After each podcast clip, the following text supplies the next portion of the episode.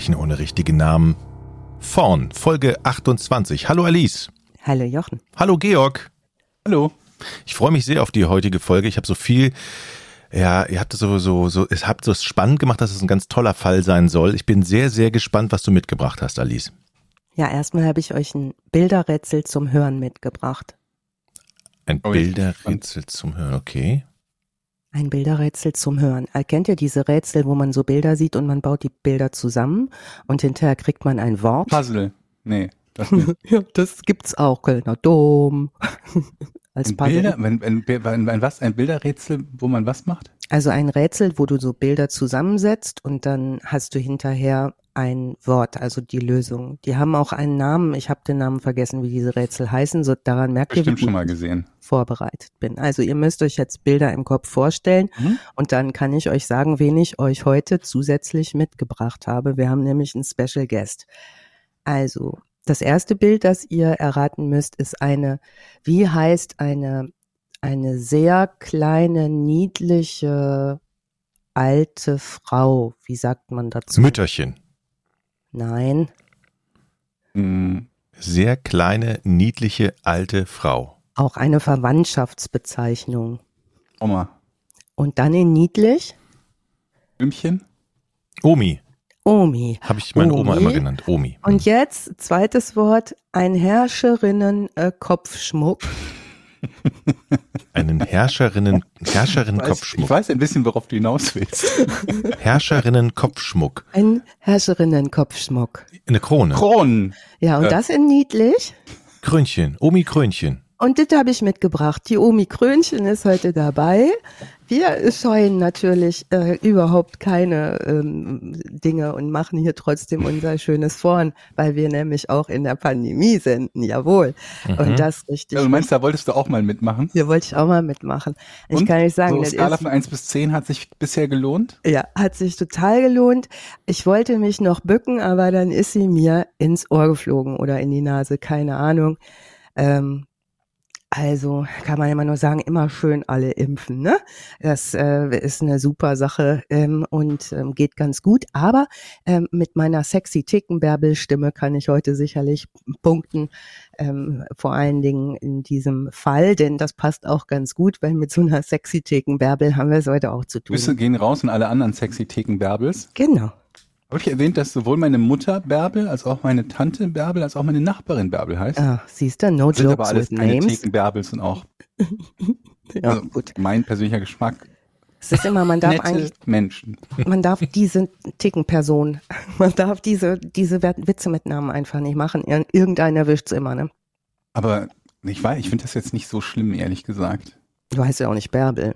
Aber Ja. ist Bärbel nicht Aber eher so ein. Schimpfwort? Die Nee.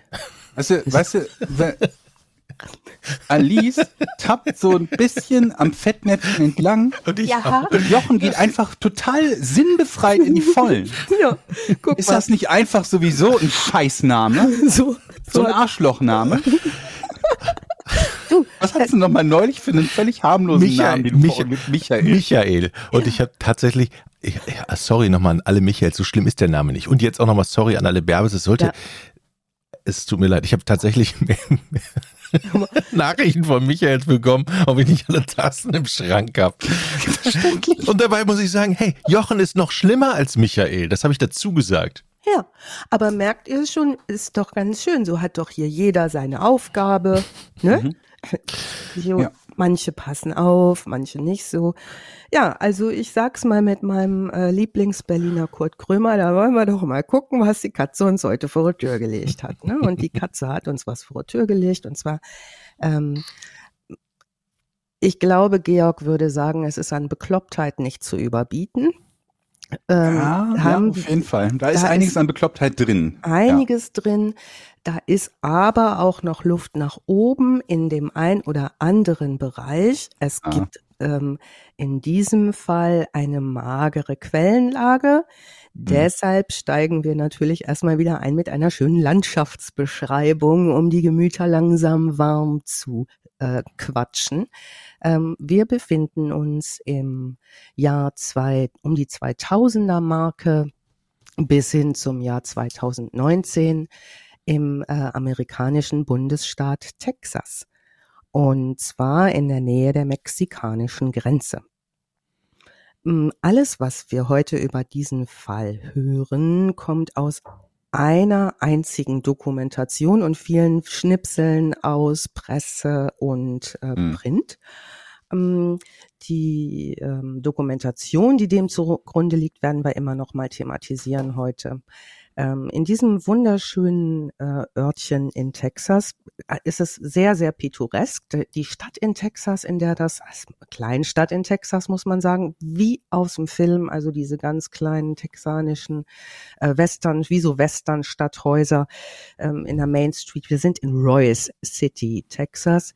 Das Motto der Stadt Royce City in Texas, ungefähr roundabout so 2500 Einwohner, also wirklich was Kleines ähm, ist A Friendly Touch of Texas. Und das ist ja ganz reizend, ne? Und wenn man sich die Website anguckt von dieser Stadt Royce City, dann sieht man auch auf der Startseite erstmal so Felder mit Blumen drauf und alles ist irgendwie sehr ländlich, hübsch, klein und pittoresk. Da befinden wir uns also. Und ähm, ja, das Rockwell County ist der der State, in dem es äh, sich da, mm, in dem es da ähm, stattfindet. Es ist eine nicht so hohe Population und es wurde auch gegründet von einem Menschen, der Royce hieß, dieses Royce City, und zwar von Garrett Burgess Griffin Royce äh, besser bekannt als Bird Royce. Ähm, also auf den beziehen die sich immer noch. Der hat da irgendwann Land gekauft, als es äh, möglich war, dort Land zu kaufen und hat diese Stadt gegründet.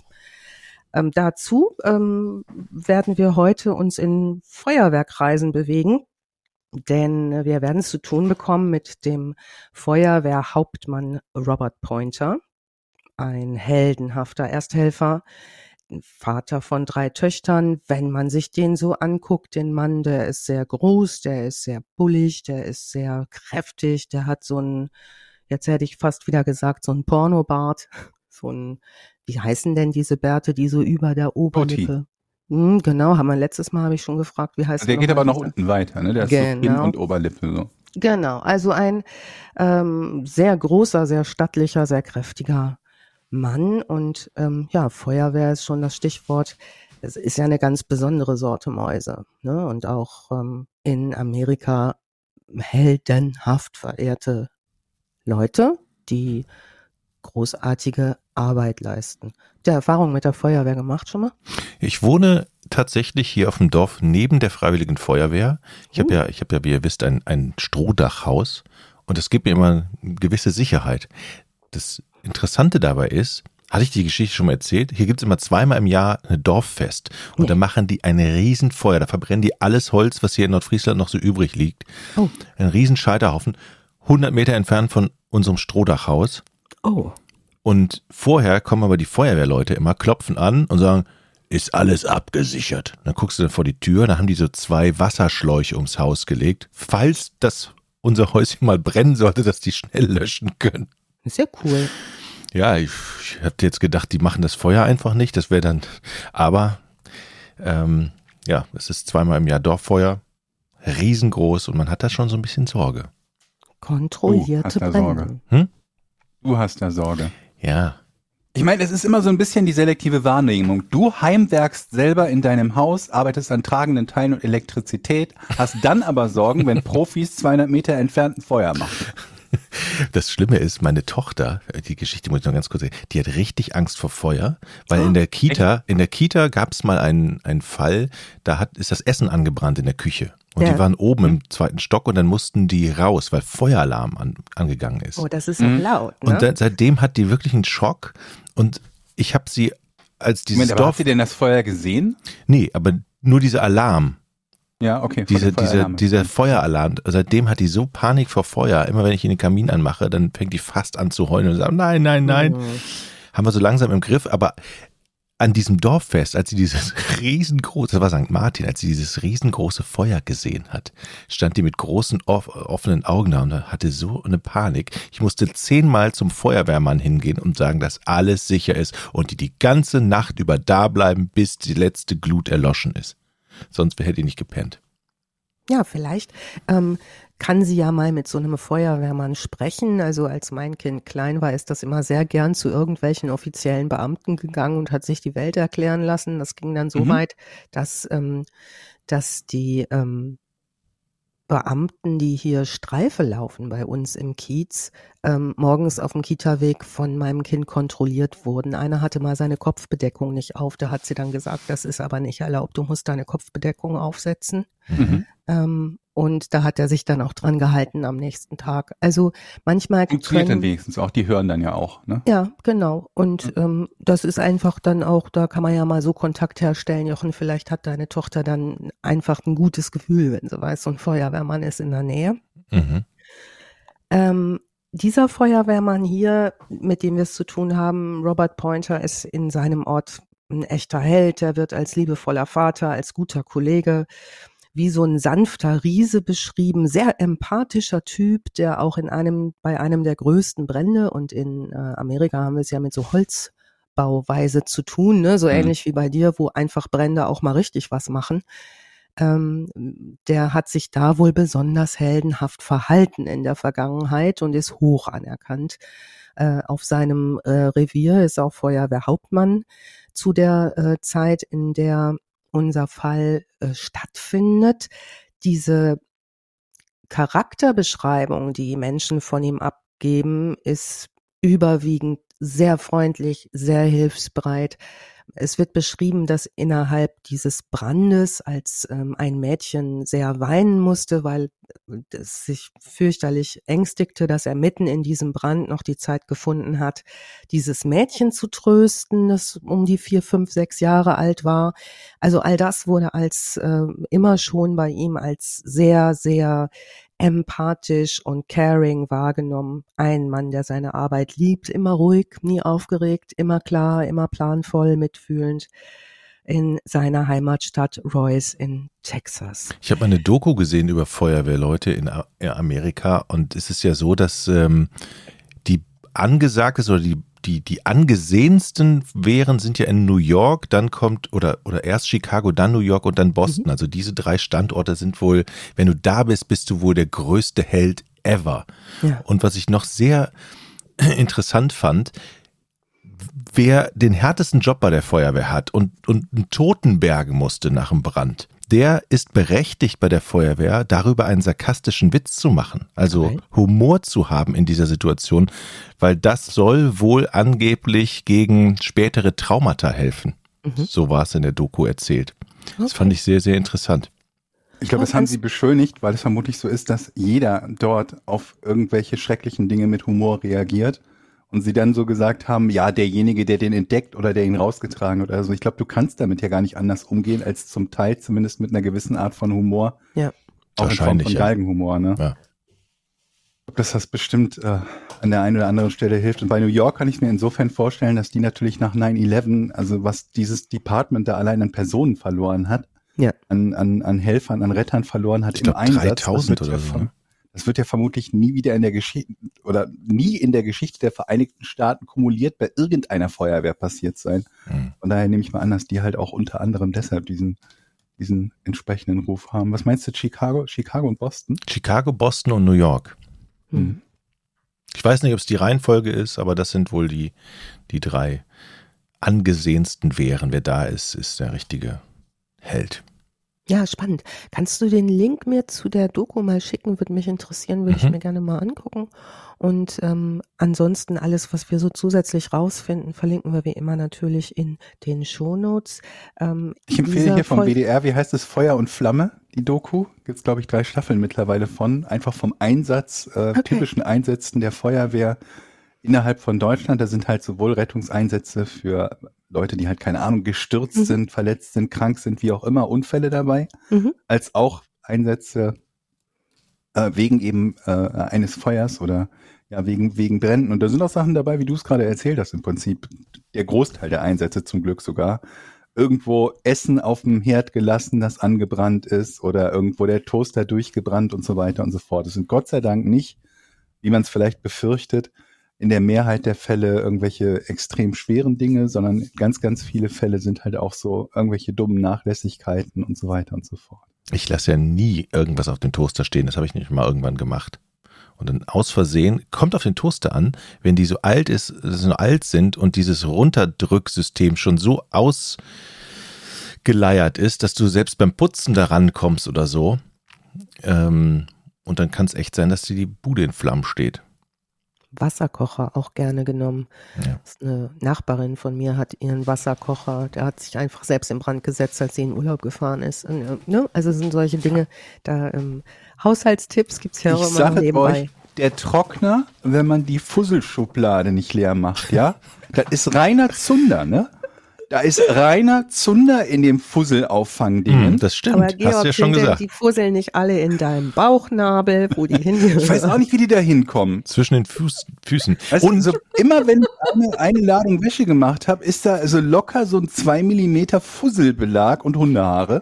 Mhm. Fussel und Hundehaare Belag in diesem, in dieser aufklappbaren äh, Dings, äh, dem, dem Behältnis da. Lass wenn jetzt einer von euch sagt, wie, was für ein Ding, da habe ich ja noch nie gelehrt, dann sage ich, ja, es wird höchste Zeit. so. Höchste Zeit. Lass da mal den Brandschutzbeauftragten drüber Ja. gucken. Ja. Der Ich- macht dir das Ding hier aber ganz schnell dicht. und Espresso ähm, Mühlen. Auch ganz schlimm, kommt auf die Bauart. Ich hatte, ich habe eine zu Hause, da ist unten so ein Kippschalter dran, am Fuß. Ich putze ja sehr gerne, dann verschiebe ich das Ding mal und dann ist es scheinbar angegangen. Ich hatte aber laut Aber, äh, Musik. Ganz, ganz, ganz kurz, weil du halt Dinge nennst, die sonst kein anderer nennt. Wie viele von den Sachen hast du selbst irgendwann mal repariert? Das gar nicht. Tatsächlich. Da war ich nicht dran. Das Weil das war. wäre eine Erklärung dafür, warum die plötzlich eine Feuergefahr darstellen. das kann sein, aber das war tatsächlich neu gekauft und ich habe das ich habe dieses Ding verrückt und damit unten den Schalter angedrückt, hatte aber so laut Musik an, dass es mir nicht aufgefallen ist und jetzt kommt's, ich bin aus dem Haus gegangen. Arbeiten, kam, kam abends wieder, das Ding war immer noch an. Aber dann Ja. ist ja nicht das Gerät in erster Linie, das gefährlich ist, sondern du als Person. Ja, es war nur Gefahr. es war nur knüppelheiß. Aber es hat noch nicht gebrannt. Wenn es noch ein, zwei Ja. Tage weitergelaufen wäre, war- bin ich mir nicht sicher. Weil immer mit dem Ofen oder Herd kann dir das ja im Prinzip auch ganz leicht passieren. Nicht mal, dass du den aus Versehen anmachst, aber dass du halt je nach Ofen nicht sofort erkennen kannst, ob der schon aus ist. Es gibt ja welche, die unterschiedliche Lichter haben dafür, dass eine Platte noch, noch nachglüht, also noch, Mhm. noch ein bisschen Wärme hat.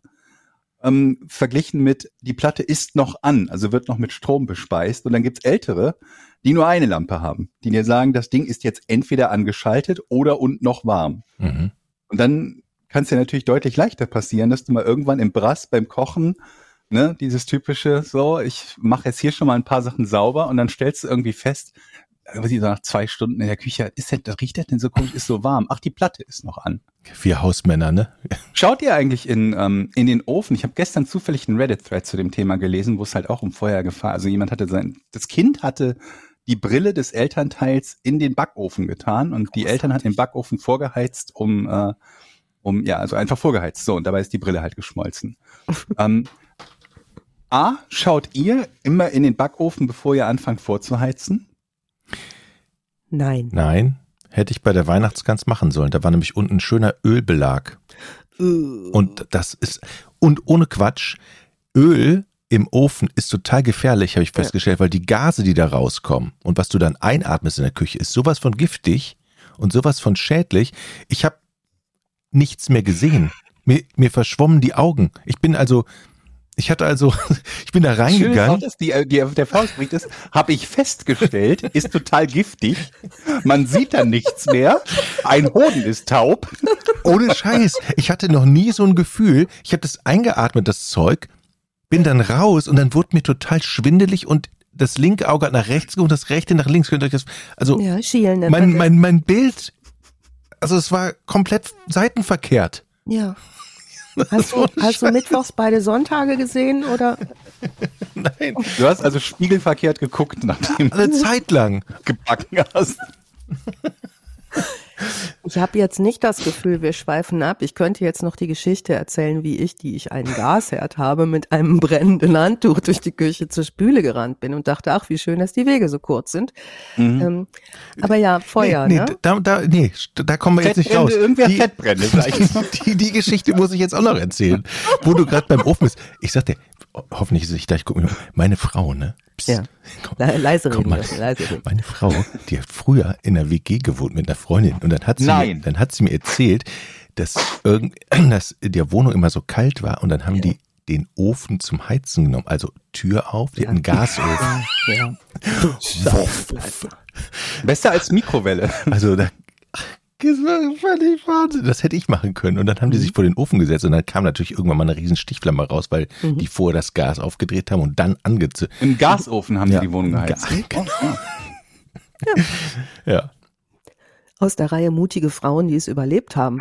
ähm, Da kannst du ja auch großflächig heizen, indem du das Gas einfach mal vorher zehn Minuten anmachst. Ich, genau. Ich habe auch gedacht, beschränkt das doch nicht auf den Ofen, mach doch einfach die Küche warm. Ist ja das Gleiche. Aber oh, okay, okay, jetzt der allerletzte, der allerletzte Tipp noch. Ganz wichtig, Leute.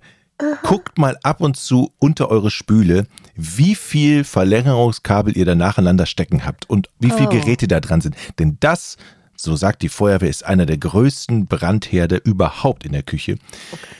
Scheiß ähm, Mehrfachsteckdosen. wie viele, wie viele Mehrfachsteckdosen ihr über den Duschkopf gehängt habt.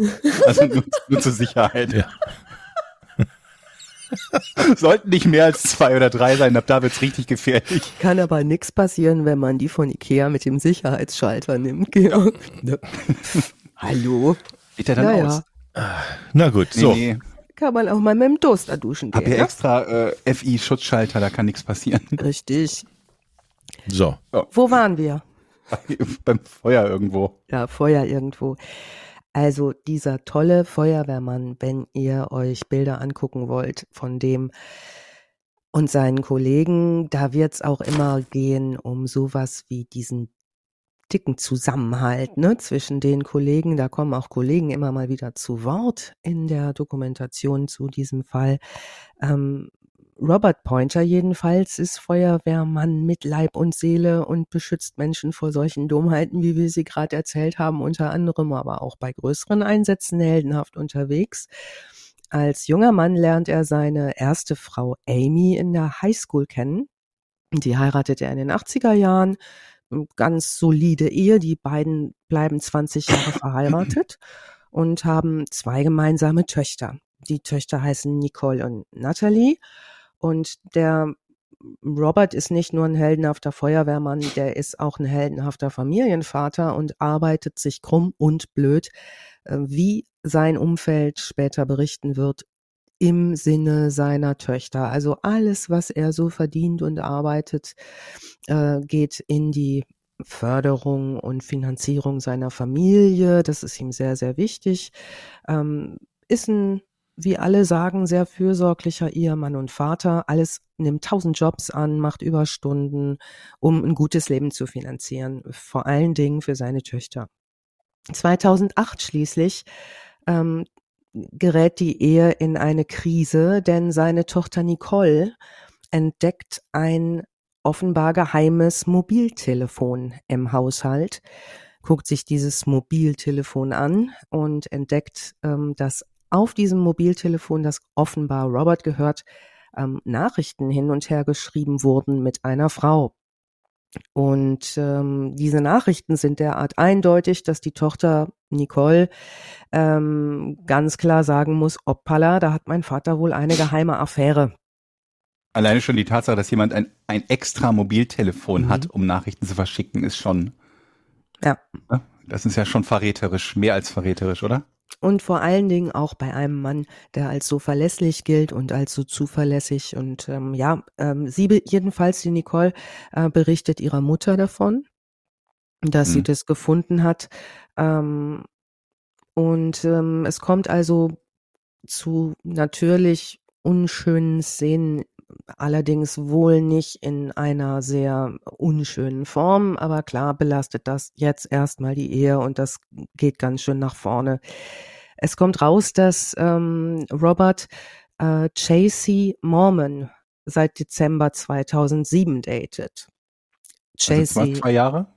mhm. 2009 haben wir, 2007 zwei Jahre. Ja, genau. Also 2008 findet sie dieses Handy. Ach so. Dezember, so also offenbar kommt raus, er datet sie seit Dezember 2007. JC Tyler Mormon, die ist nicht viel älter als seine Töchter. Das kommt jetzt erschwerend hinzu. Äh, vom Äußeren, also wir haben ihn beschrieben, er ist ein großer Mann, er ist ein kräftiger Mann, ist wirklich riesengroß und äh, sie ist so eine hübsche, blonde, schlanke Barbie-Style American High School Beauty Frau, Klassiker, ne? Lange Haare, Smoky Eyes, Seitenscheitel, so High School Beauty. Also ähm, hat Midlife Crisis gehabt, sich keine Harley gekauft, sondern was Dekoratives fürs Bett gesucht. Ne? Mm, und ähm, ist 20 Jahre alt, also ähm, ganz schön viele Jahre jünger als er. Und zu dem Zeitpunkt, als sie ähm, Robert datet, Robert Pointer, ist sie Hilfspflegerin.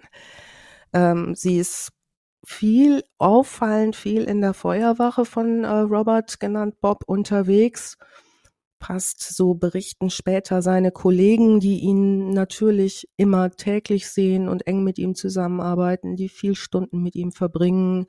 Ähm, die passt auf, wenn er arbeitet, wann er arbeitet und verschafft sich viel Aufmerksamkeit, seine Aufmerksamkeit über so eine Regelmäßigkeit. Also eine mhm. recht lange Zeit des immer wieder Auftauchens. Mm, sie schmeichelt ihm, sie sagt ihm, was er hören will, die geht offenbar sehr, sehr planvoll vor dabei, wenngleich sie sehr viel jünger ist als er und Kollegen beobachtet. Das klingt doch fast nach Stalker. Mhm, ja, so. immer wieder da auftaucht und immer ja, wieder ne, was ja. versucht. Zufällig bin ich auch gerade da. Äh, ne? Muss man drauf kommen, dass das Zufälle sind, kommt Robert, glaube ich, nicht so drauf, sondern findet das auch ganz angenehm. Mhm. Also Kollegen beobachten, dass sie ihn regelrecht verfolgt, es darauf anlegt, ihn zu treffen und sie ahnen schon, weil Robert ein argloser Mann ist, dass er darauf reinfallen wird. Ne? Also die Frage, die sich mir so im stellte an dem Punkt der Doku war, warum sagt keiner was? Ja, ja. Ne? Warum sagt keiner, äh, Robert? Ja, das ist, die, das ist ja. nicht deren Job, denken die sich vermutlich, ne? Ne? Ja. Aber dieses arglos ist halt auch ein schwaches Argument, ne? Also es ist ja nicht so, als ob man, ob man im Flirten zum Opfer fällt, ne? Da gehören ja tatsächlich zwei aktive Gestalten zu. Also, äh, damals. Ist ja nicht so, ne? Ich konnte gar nicht anders. ähm, ja. Jetzt haben wir eine 20 Jahre alte Ehe. Mhm. Und jetzt haben eine wir. Eine genauso alte Freundin. Ja, jetzt wo du sagst, Georg, ja. Ähm, und in meiner beruflichen Laufbahn habe ich einen Teil ausgelassen in der Beratung und das war Paarberatung. Och. Mhm. Ja. Ich habe einfach Das ist, glaube ich, auch ein räudiger Job, oder? Ich weiß nur einen einzigen Tipp aus der Paarberatung. Und Glaub keinem. Hau ab.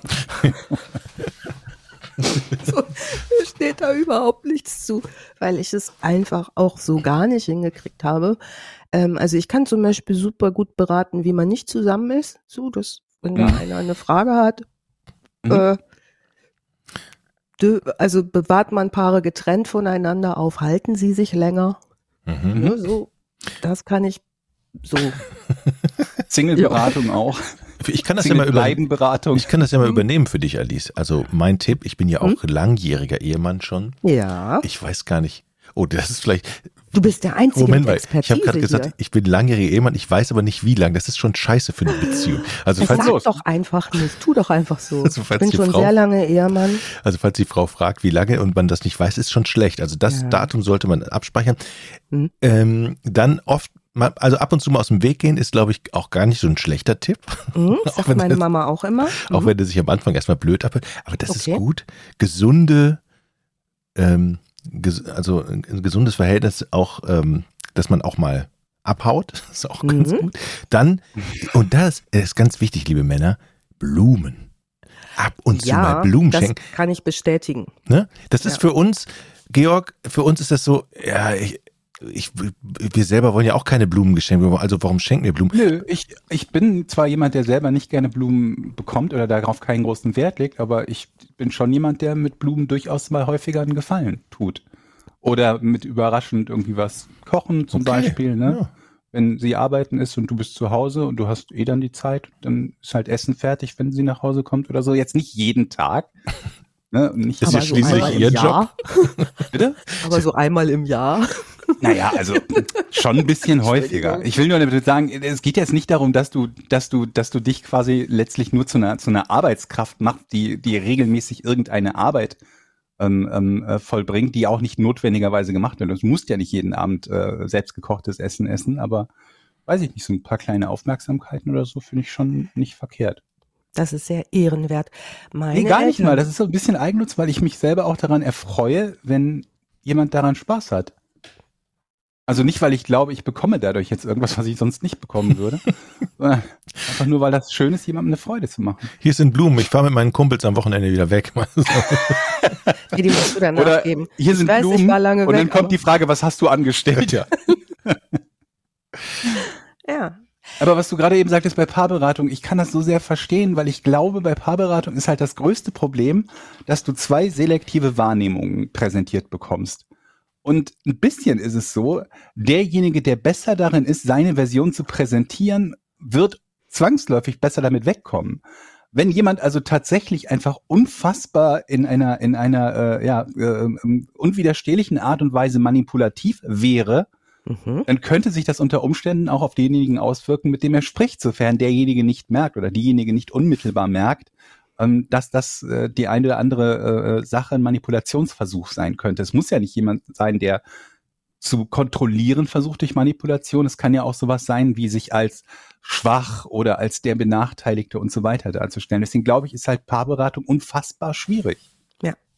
Also was ich mir gemerkt habe, als eine Kollegin, die Paarberaterin ist, mir darauf antwortete, als ich frug, was ist denn so das Wichtigste, um Konflikte in den Griff zu bekommen, sagte sie, erstmal immer verhandeln und jeder mhm. muss einen Profit haben. Also das fand ich schon mal einen ganz heißen Tipp. Dann habe ich noch einen heißen Tipp von meinen Eltern. Die sind 57 Jahre verheiratet diesen Monat.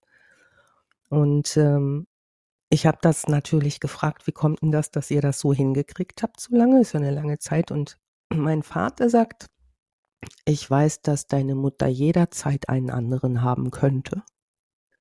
So, das ist so seins. Und meine Mutter sagt, ich weiß, dass ich mich auf deinen Vater jederzeit blind verlassen kann. Und ähm, das fand ich irgendwie ganz gut. Naja, ähm, wir gehen zurück zu Robert und seiner Ehe. Die ist jetzt deutlich angeschlagen durch dieses ähm, äh, junge Wesen, das ihn in der Feuerwache ähm, öfter mal besucht, besucht. Warum sagt niemand was, war so die Frage, naja, ich weiß nicht, wie ihr es handhabt bei Freunden, wenn ihr merkt, da ist irgendwie was, man, ne, oh, ist schwierig. Ist echt schwierig, da zu sagen, weiße Bob, ich glaube, ehrlich gesagt und so, ne, da hält man sich ja häufig doch mit Bewertungen zurück. Oder? Also wenn es darum geht, jemanden davon abzuraten, eine Affäre mit, mit äh, irgendeiner anderen Person zu, zu äh, beginnen, dann ist das, glaube ich, also das ist noch leichter als äh, die diversen andere Probleme, die Freunde in ihren Beziehungen halt haben können, die ihnen entgehen und für die sie überhaupt kein Auge haben und die ihnen dann nach 10 oder 15 Jahren vielleicht auffallen. Ja. Aber in allen Fällen ist es nicht ganz leicht. Später schaut sich diese ähm, diesen Fall ein Kriminologe der Uni Portsmouth an. Der heißt Dr. Brian Frederick, ein Experte auf seinem Gebiet, muss man wirklich ausgewiesenermaßen sagen. Und ähm, er hat sich den Fall später genauer angeguckt und sagt, was passiert ist, dass sie zumindest alle Hebel in Bewegung setzt, als sie ihn kennenlernt, unter anderem auch unter dem Reiz, dass er so solide gebunden ist. Mhm ähm, als besondere Herausforderung, glückliche Ehe, guter Typ. Mhm. Ähm, ne? Also wo, wie groß kann eine eigene Aufwertung sein, wenn ich es schaffe, dass ich jemanden, der so, so 20 Jahre Ehe kaputt ist, zu machen. Ne? Ja. Nun, ähm, es kommt, wie es kommen soll. Ähm, Robert lässt sich für Tracy von seiner Frau scheiden. Und zwar rund um die 2008er Marke. So ganz klar sind die Jahreszahlen noch nicht. Allerdings im Mai 2009 schon ist Chelsea schwanger von ihm. Da ist sie 22 Jahre alt, erwartet nun also seine dritte Tochter und kurz darauf heiraten die beiden. Also ihm liegt schon auch viel daran, das auf solide Füße zu stellen. Ähm, die Beziehung hat sich nun sehr schnell entwickelt. Georg, du hast es eben gefragt, ne? Wann ging das los? 2007, zack, 2009 das erste gemeinsame Kind. Nee, ich habe ähm, mich da nur ähm, total verrechnet. Ich habe gedacht, es wäre irgendwie 2007 losgegangen und 2009 entdeckt worden, aber du sagst ja Dezember 2007 und es ist dann ja. 2008 entdeckt worden. Also es ja. ist nicht zwei Jahre gewesen, sondern halt vermutlich ein paar Monate, wenn überhaupt. Genau. Also das alles geht sehr, sehr rasant. Ne? Das, äh, die Affäre beginnt 2007, 2008 Trennung und Scheidung, 2009 2009 Schwangerschaft und Hochzeit. Das alles beginnt mit viel, viel Spaß. Ähm, zumindest für eine Seite und entwickelt sich schnell und rapide mit einer hohen Verantwortung für beide Seiten, nämlich spätestens dann, wenn eine Schwangerschaft und ein Kind kommt. Und mhm. ähm, das kennen, glaube ich, viele, äh, die mal junge Eltern waren oder junge Eltern sind. Da verändert sich sowieso eine ganze Menge, wenn ein Kind kommt. Und ähm, so ist es auch dort. Die beiden mhm. sind also ähm, nun verheiratet. Sie heiraten am 28.12.2009. Da ist er 40 und sie 22 Jahre alt. Ähm, das Kind wächst und gedeiht recht schnell natürlich auch. Das Chasey allerdings in dieser Ehe gibt das Geld der Familie und ähm, das ist schon recht anständig, was er an Geld mit nach Hause bringt, da er Feuerwehrhauptmann ist und einen Jahresverdienst von ungefähr 100.000 Dollar hat, was ganz gut ist, plus Überstunden. Also sie gibt das Geld der Familie mit vollen Händen aus. Äh, später wird gesagt, ähm, die, ähm, dass vieles der Korrespondenz zwischen ihr und Robert sich auch um Geld dreht.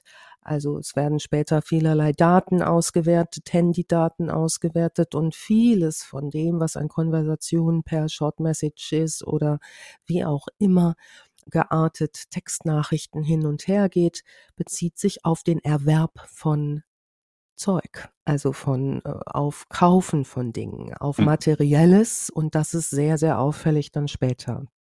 Also weitestgehend geht es immer um die nächste große Anschaffung, den nächsten Urlaub, alles dreht sich irgendwie um Geld. Und äh, Robert stellt in dieser Zeit auch noch etwas fest, als es schwieriger wird zwischen den beiden, dass er den Kollegen berichtet und dass die auch bestätigen, bestätigen nämlich Tracy hat ziemlich starke Stimmungsschwankungen. Also die Dame ist recht launisch unterwegs, nicht nur, dass sie sehr materiell orientiert ist, sondern auch ihre Laune äh, äh, knipst sie an und aus wie ähm, ein Lichtschalter. Sie taucht zum Beispiel in der Feuerwache auf und lächelt und ist caring und nice zu allen, rennt in sein Büro und brüllt den zusammen und schreit den an und beschimpft den wüst. Also da schwankt, diese Schwankungen werden deutlich registriert vom Umfeld auch. Robert Pointer hat eine Sache gemacht, die recht vernünftig scheint. Er hat seine 20 Jahre jüngere Ehefrau bei der Hochzeit einen Ehevertrag unterzeichnen lassen. Mhm. Und da gehen bei Jochen auch schon die Augenbrauen hoch. Da wissen wir schon, okay, da kann es mit dem Vertrauen vielleicht nicht ganz so groß bestellt sein, wenn man sagt, hm, was der tut, ist, der übernimmt Verantwortung für seine beiden älteren Töchter natürlich auch und deren Versorgung und lässt in diesen Ehevertrag reinschreiben, dass Tracy nach seinem Tod keinerlei Geld erhalten wird, sondern dass das Erbe äh, zwischen seinen drei Töchtern aufgeteilt wird. Später wird vermutet, er habe seine, auch seine Ersparnisse schützen wollen für den Fall, dass die Ehe nicht lange hält. Zumindest kann das ein Anzeichen erstes für möglicherweise mangelndes Vertrauen sein, Ehevertrag. Ne? Ehevertrag, was halten wir von Ehevertrag? Ich habe jetzt keinen. Ich, ich habe keinen, aber ich kann jetzt auch verstehen, dass die Leute es machen. Also mhm. wenn das so eine so eine so eine komisch ausbalancierte Situation ist wie in dem Fall. Also ein 20 Jahre älterer Kerl, der sehr, also für USA-Verhältnisse sehr gut verdient ähm, und eine sehr, sehr junge Frau, die sich da so an ihn ranspeist, ihn aus seiner Ehe quasi rauspresst, in Anführungsstrichen, ne, die Ehe zum Zerbrechen bringt, ähm, dann finde ich es jetzt durchaus nachvollziehbar, dass man sagt, okay, so ein bisschen Sicherheit äh, gebe ich mir schon. Sie wird ja sowieso ein paar Möglichkeiten haben, weil soweit ich weiß, ja. sind die, was die, ähm, die, die, die, die, das Sorgerecht und so betrifft, die, die Gerichte geben ja zum Teil ähm, dem Partner oder der Partnerin, die sich wenn sie dann das Kind äh, bekommt und das Sorgerecht bekommt, sehr, sehr, sehr hohe Summen. Ne? Also da, wenn sie das Sorgerecht bekäme im Falle einer Trennung für ihr gemeinsames Kind, dann kann sie davon ausgehen, in den meisten Fällen in den USA, dass sie damit auch vorerst zumindest genügend Geld hat, um davon komplett zu leben. Und dass man dann sagt, gut, dann versuche ich zumindest das, was ich mir vorher erspart habe, darüber hinaus zu schützen. Dass ich im Fall einer Trennung da nicht irgendwie mein Vermögen oder mein halbes Vermögen und mehr verdiene, ist, finde ich nachvollziehbar. Und eins zeigt das ja auch, so ganz blind scheint er ja nicht zu sein, ne?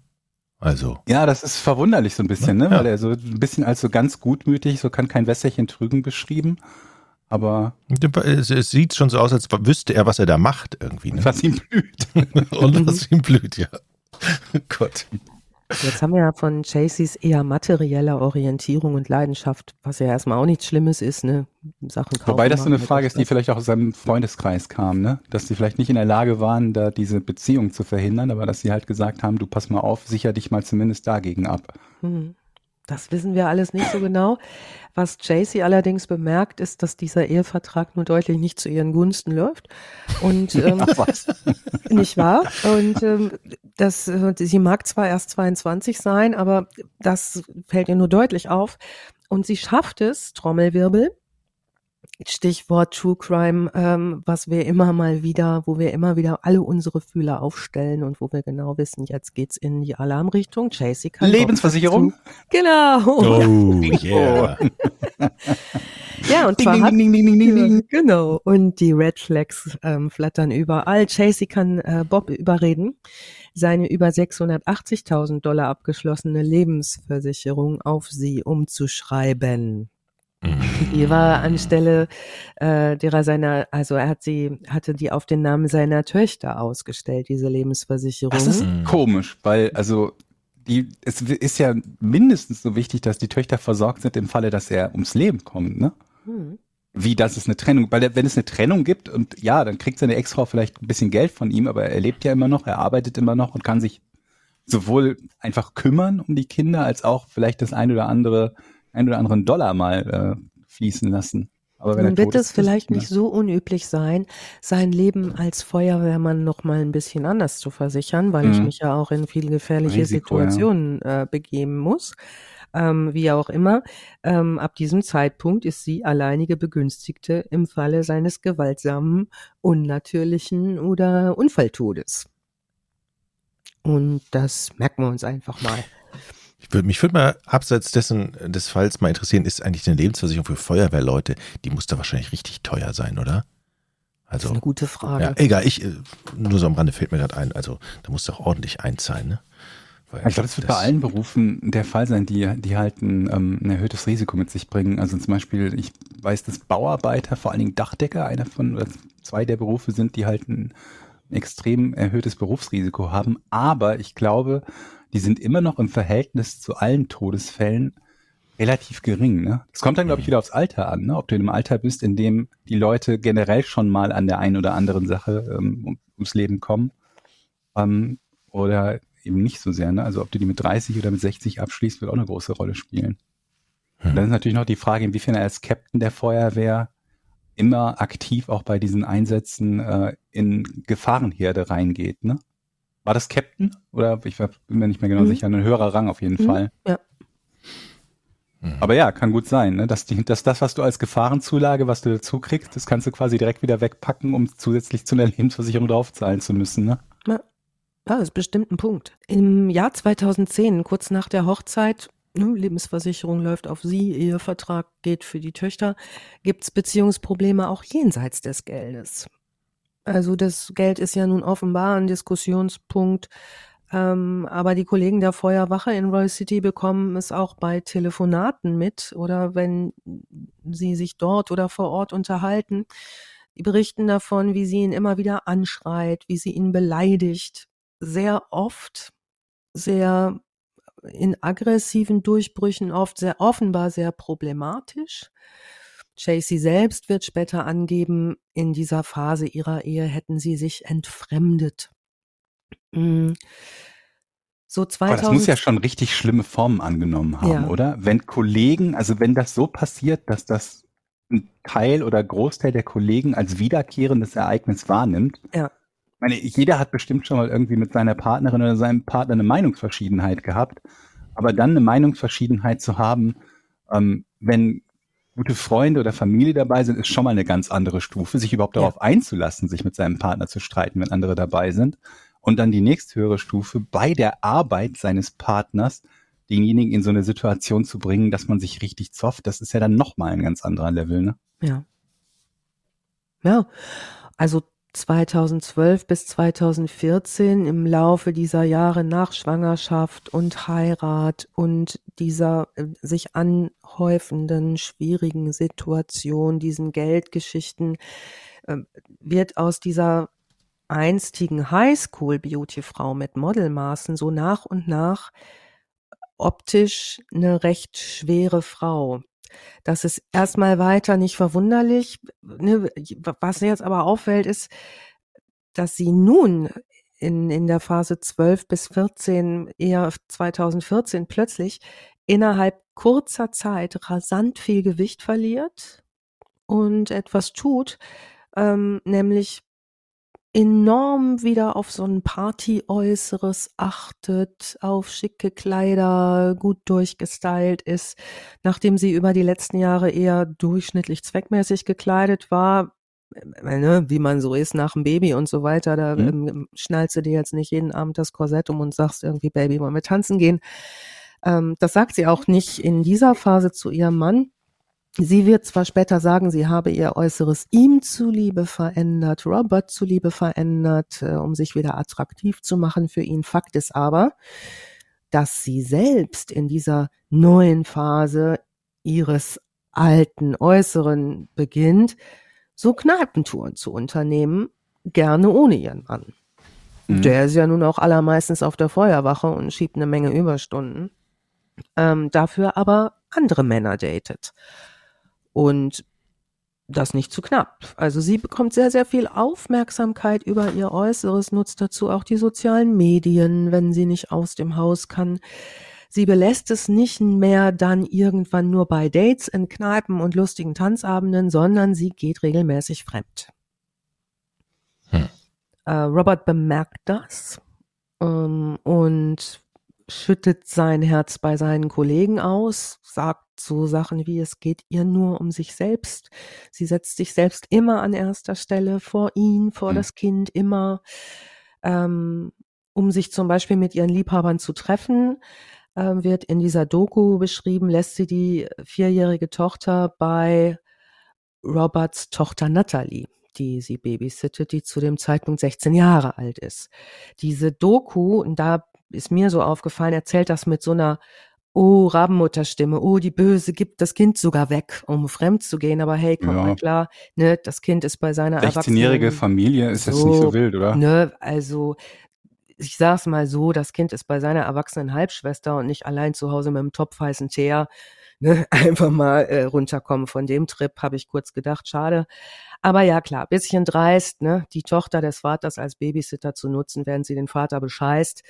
Das macht sie und das macht sie gründlich. Ne? Das ist einfach die, was dann an Fakten auf dem Tisch liegt. Rod äh, Demery später, das ist der, ähm, der einer der Ermittler, der sich später mit dem Fall befassen wird, sagt, sie scheint sich nicht darum zu kümmern, ob sie erwischt wird dabei oder nicht. Das ist auch auffällig. Also sie lässt ihr Laptop und ihre Facebook-Seite offen, so dass jeder ihre Nachrichten auch hätte lesen können, so fast als ob sie es drauf anlegt, erwischt zu werden.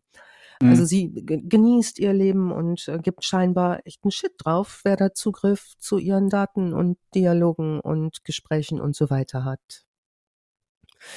Und so kommt es, dass diesmal Natalie, die Babysitter-Tochter für die neue Tochter, ähm, findet, ne, wer hätte das gedacht? Bei einem ihrer Babysitter-Einsätze findet die heraus, was Chasey so tut, wenn ihr Vater im Dienst ist und liest einen ganzen Haufen dieser intimen Konversationen. Mm, informiert ihren Vater. Ähm, ganz klar liegt auf der Hand, dass irgendwie schon darauf hingearbeitet wurde, dass was bemerkt wird, vielleicht auch, dass, dass es so eine Kontrollgeschichte ist, vielleicht auch ein sadistischer Zug, Spekuli, Spekular, später weiß man immer irgendwie viel dazu zu sagen. Fakt ist, die Tochter von Robert ähm, setzt ihn ins Bild. Robert versucht dennoch, die Ehe zu retten, vor allem geht's ihm dabei um die gemeinsame Tochter. Er ist am Boden zerstört, er will auf keinen Fall eine zweite Scheidung. Das hat er einmal durch. Wohl zwar recht friedlich, ähm, aber merkt natürlich und weiß auch, dass Kinder diejenigen sind, die dann leidtragend sind, wenn sowas passiert. Das möchte er auf gar keinen Fall, dass seine Tochter dadurch ähm, Schaden erleidet durch eine Scheidung und er bittet Chasey um Versöhnung. 2016 hm. fahren die drei in einen gemeinsamen Urlaub. Den hat Robert bereits vor der Entdeckung, dass Chasey ihn planvoll betrügt, geplant. Aber jetzt fahren sie in diesen Urlaub äh, nach Mexiko, wohl auch mit dem Ziel, die gemeinsame Ehe zu retten. Beweisaufnahmen ergeben später, dass Chasey auch in diesem Urlaub Kontakt zu zwei ihrer Affären hat. Also der Plan, die Ehe im Urlaub zu retten, scheitert.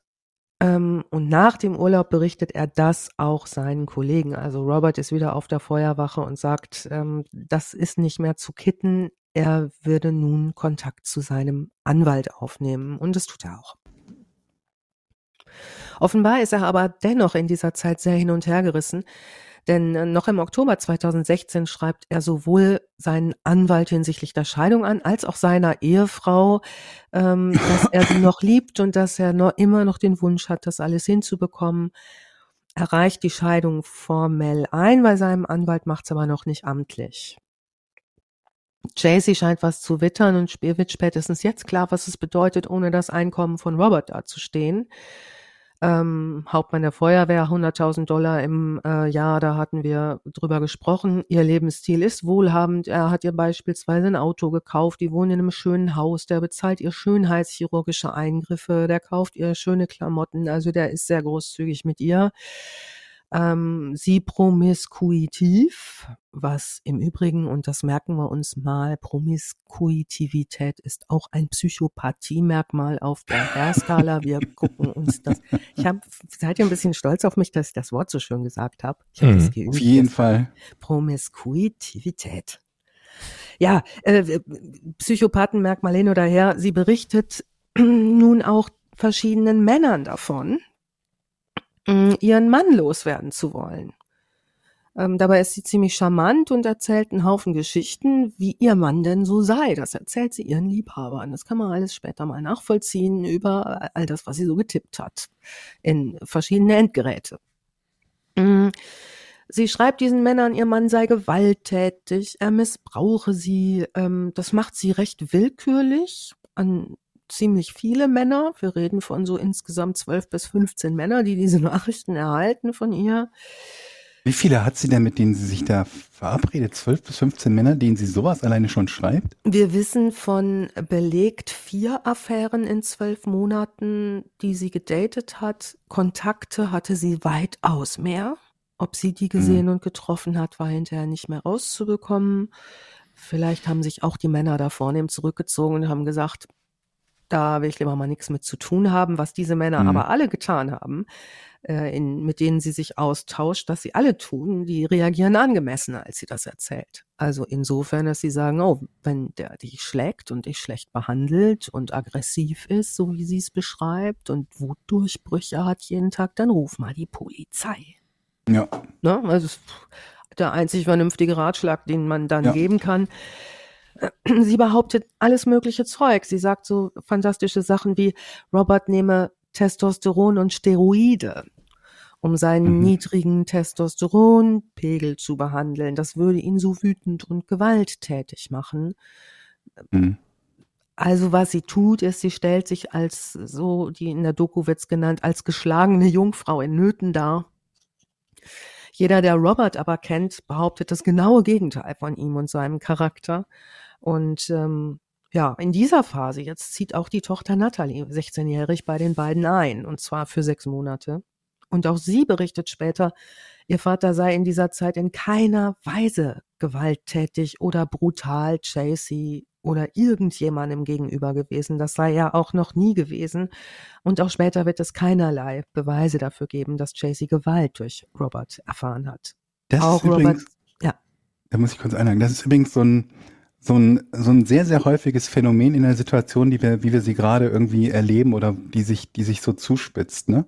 Also diese Art von Story in, in der allerschlimmsten Variante noch mit, er tut dem Kind was an oder er missbraucht das Kind, wenn es nicht stimmt, weil natürlich jeder erstmal grundsätzlich geneigt ist, demjenigen, der diese Anschuldigung vorbringt, wenn er mit dieser Person befreundet ist und gerade wie sie das ja gemacht hat gegenüber Menschen, die ihn noch nicht mal kennen, grundsätzlich mal zumindest ein bisschen Glauben zu schenken. Genau. Ist, wenn man sagt, na ja, gut, irgendwie, ich, ich kenne die Situation nicht genau, aber man denkt sich ja, das wird, wird einem ja jemand nicht ohne Grund erzählen. Mhm. Und wenn sie das einem Dutzend Leute erzählt, die Möglichkeit oder die Wahrscheinlichkeit, dass zwei oder drei das wirklich glauben und denken, oh mein Gott, die ist möglicherweise wirklich in Gefahr. Das, was ist das für ein riesen Arschloch, mit dem sie da zusammen ist? Und äh, ne, vielleicht muss ich da irgendwie einschreiten und helfen oder so und muss da der, der, der, der Ritter in der strahlenden Rüstung äh, sein.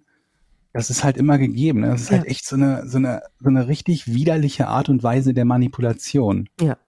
Zumal die Zahlen ja auch genau diese Sprache sprechen. Die allermeisten Morde man spricht so von die Hälfte aller Morde passiert an Frauen in häuslicher Gewaltsituation. Also nicht, ne? Also das ist schon etwas, wo man sagen muss, naja, das, auf der Schiene kann man easy rutschen, wenn man manipulieren möchte, weil man erstmal wahrscheinlich offene Ohren erhält. Ja, allgemein ist ja so, dass irgendwie 90 Prozent der Morde von Leuten begangen werden, die aus dem Umfeld der, der, des, des Opfers stammen. Genau. Also so oder so ist das ja durchaus in jeder Variante eine grundsätzlich mal halbwegs glaubwürdige Geschichte. Ja. Wo man immer ein bisschen stutzig werden kann, ist, wenn es halt nie irgendeine Art von neutraler Dokumentation gibt. Also zum Beispiel, genau. dass Polizei oder Feuerwehr gerufen wurde, dass genau. ein sozialer Dienst gerufen wurde, dass nie von, von, von, von Ärzten irgendwas dokumentiert ist. Und selbst da muss man immer vorsichtig sein, ne? weil nur, dass jemand einen blauen Fleck hat, heißt ja nicht, dass der blaue Fleck zugefügt wurde vom Partner. Ja. Aber ähm, ja, also und, und dass es natürlich niemand anderen außer dieser Person gibt, die sagen kann, das kann ich bestätigen. Ich genau. habe die beiden mal zusammen gesehen. Ja. Und da ist es äh, ähm, ja äh, da, da flogen die Fetzen oder ja. so, ne? Und in dieser Zeit, Georg, du hast es gerade schon gesagt, als ähm, signifikantes Merkmal, es gibt keinerlei Anrufe ihrerseits bei der Polizei hinsichtlich, hinsichtlich Gewalttätigkeit. Ne? Mhm. Ähm, auch ihre Freunde, selbst ihre Freunde und Familie spricht später davon, eher sie selbst als dominant und aggressiv erlebt zu haben, so wie die Kollegen auf der Feuerwache auch. Mhm. Roberts Ex-Frau zum Beispiel berichtet, Robert sei ein großer Teddybär, der könnte keiner Fliege was zu Leide tun. Nun, Jay-Z sucht im Sommer 2016 weiterhin nach einem Retter und findet auf Facebook einen neuen Liebhaber. Nachdem sie jetzt schon diverse hatte, die alle gesagt haben, geh doch mal zur Polizei, wenn das alles so gruselig ist bei dir zu Hause, mhm. findet sie nun einen neuen Liebhaber und zwar den 35-jährigen Michael Glenn Garza. Garza lebt als Lastwagenfahrer in der Nähe in Quinlan in Texas, ist sehr schnell unsterblich verliebt in sie und sagt sehr früh, er würde alles für sie tun. Mhm. Und vor allen Dingen auch alles, worum sie ihn bittet. Mhm. Mhm. Mhm. Jochen hat sich schon hingestellt. Er hat eben gesessen an seinem Schreibtisch. Jochen steht jetzt mhm. und ähm, nickt so äh, und sagt, Jochen, hast, was ist dein Verdacht? Sie hat jetzt jemanden gefunden, der ihr zur Seite, zur Hand gehen könnte, ne? Wahrscheinlich. Ja, also was sie auf jeden Fall tut, sie bleibt bei ihren Geschichten. Ne? Ihr Mann sei aufbrausend, der habe sich nicht im Griff, der schlüge sie. Und in der Version für Gaza äh, gibt es nun noch eine weitere Variante. Chasey behauptet Gaza gegenüber, Michael Gaza gegenüber, sie sei bereits von Robert geschieden, was nicht stimmt. Mhm. Er sei aber derart dominant und kontrollierend, dass er im Haus bleibe und sie nicht in Ruhe lasse. Also sie toppt das noch und schmückt das aus. Gaza glaubt ihr alles und will sie beschützen. Den 9. September 2016, das ist ein Freitag, verbringen Gaza und Chasey bei äh, ihm zu Hause. Chasey antwortet am Abend dieses Tages, das kann man später nochmal nachlesen in Caps Lock, also schreibt alles in, in Caps Lock, Großbuch 1000 aus, 111, richtig dick und fett antwortet auf eine Nachricht ihres Mannes, der sie in einer Nachricht am Tag vorher ihr nochmal seine Liebe versichert hat und dass er glaubt, dass sie es vielleicht doch noch schaffen. Also an diesem 9. September äh, tagsüber antwortet sie ihm in Caps Lock, sie glaube ebenfalls, ihre Ehe sei noch zu retten. Sie liebe ihn wirklich. Also ich habe, wenn einer zu mir sagt, ich liebe dich und zwar wirklich, Dann fragt Hm. Ja, gut. Wirklich? Also sie liebt ihn wirklich. Ähm, sie glaube auch, ihre Ehe sei noch zu retten. Sie müsse aber nun ihn sehen zum Reden Mhm. und alles zu besprechen. Er soll Und noch mal sie bitte in den dunklen Wald kommen. Oh Mann. Auf den Parkplatz. Was hatten wir da schon an schönen Sachen? Ja, ja, ich ne? denke da gerade wieder an die, an die Ponyhof-Geschichte. Ja. Schwimmbad, Der Lübars. dunkle Parkplatz. Ja, und so ähnlich äh, könnte man jetzt meinen, geht es los. Zunächst ähm, äh, texten die aber ziemlich lange hin und her. Also man hat das hinterher untersucht, das geht so zwei, drei, vier, fünf Stunden. Nein, ich will hier, nein, ich will daher. Also echt anstrengend, wo man ungefähr eine Idee davon bekommen kann. Wo ich denke, ey, das so lange dauert, mich jetzt zu verabreden, hätte ich jetzt schon gesagt, du, ich glaube, ihr bleibt zu Hause und esst ein Käsebrot mit Senf. Wenn du weißt, wo du dich treffen willst, melde dich doch nochmal rasch. Ähm, das dauert also recht lange. Ähm, sie will ihn, zieht sich ein bisschen, sie will ihn im Jack in the Box in Royce City treffen. Kennt ihr Jack in the Box, die Fastfood-Kette? Fastfood-Restaurant so, ne? Ja, so eine genau, Kette. So eine Fastfood-Kette, ne? Breakfast served all day, so ein ziemliches Billo-Ding, ähm, wo man, wenn man auf die Karte guckt, ich habe das mal getan, so denkt, oh lecker, sie servieren Gummi mit Gummi und Gummi und süße Säfte in äh, Blubberform. Ähm, da will sie ihn treffen zu so einem Mitternachtsimbiss. Sagt dann auch, das haben sie in ihren guten Zeiten öfter getan. Er habe ihr nach dem Spätdienst, nach der Feuerwache von dort immer auch häufig mal Tacos mitgebracht. Mhm. Ja, ich meine, warum nicht, ne? Wenn sie Also- beide mögen. Jack in the Box in Royce City ist so eine Reminiszenz an ihre guten Zeiten. Und ähm, sie hält ihn da aber zwei Stunden hin. Er wartet schon. Die schreiben immer wieder hin und her. Ihren Nachrichten nach ist sie unterwegs. Seinen Nachrichten nach wundert er sich, warum sie für fünf Kilometer Fahrt so 73 Stunden braucht. Stunden braucht. Ja, nee, also- nee, ich bin, ich bin, ich bin schon, äh, ich bin gleich, also gleich hier, äh, bin gleich da. Ich habe mich verfahren, 87 Mal um den Baum. Ähm, so ist alles ein bisschen äh, ulkig. Die Also hätte das zu Fuß gehen können in der Zeit, Richtig, ne? ja, ich meine fünf Kilometer. Ermittlungen ergeben später, dass sie in der ganzen Zeit überhaupt nicht losgefahren ist. Also sie hat all diese, wo sie Na, jetzt Ei der Daus. sowas aber auch. Doch, rat mir doch einer, einen Storch. Ja, war doch etwas faul. Das Loch gegraben oder was? Ja, schließlich äh, schreibt sie ihm aber doch noch eine Nachricht mit einem Standort, kann man jetzt mal sagen. Also sie schreibt ihm eine Nachricht, sie sei, ach, das ist so doof. Sie schreibt ihm eine Nachricht, sie sei im Schlamm an der Landstraße 2595 in einem abgelegenen Georg Feldweg stecken geblieben. Der vermutlich auch gar nicht auf dem Weg liegt. Und was antwortete sie auf die Frage, wie, warum bist du da lang gefahren? Ich glaube, er hat nicht gefragt. Er ist ein Feuerwehrmann. Er hat nicht gefragt. Er hat einfach gedacht, okay, Schlamm. Alles klar, da ist jemand in Not, zack. Da komme ich mit meinem Truck vorbei, mit meinem ne? Ford F-150. Ich Die- weiß, was zu tun ist, jemand ist in So. Not, ich fahre dahin mit Blaulicht und Ihr rette seid so im Bild. Ich bin so furchtbar stolz auf euch. Robert, born to help and care, steigt in sein Auto und fährt schnellstens los, um ihr zu helfen.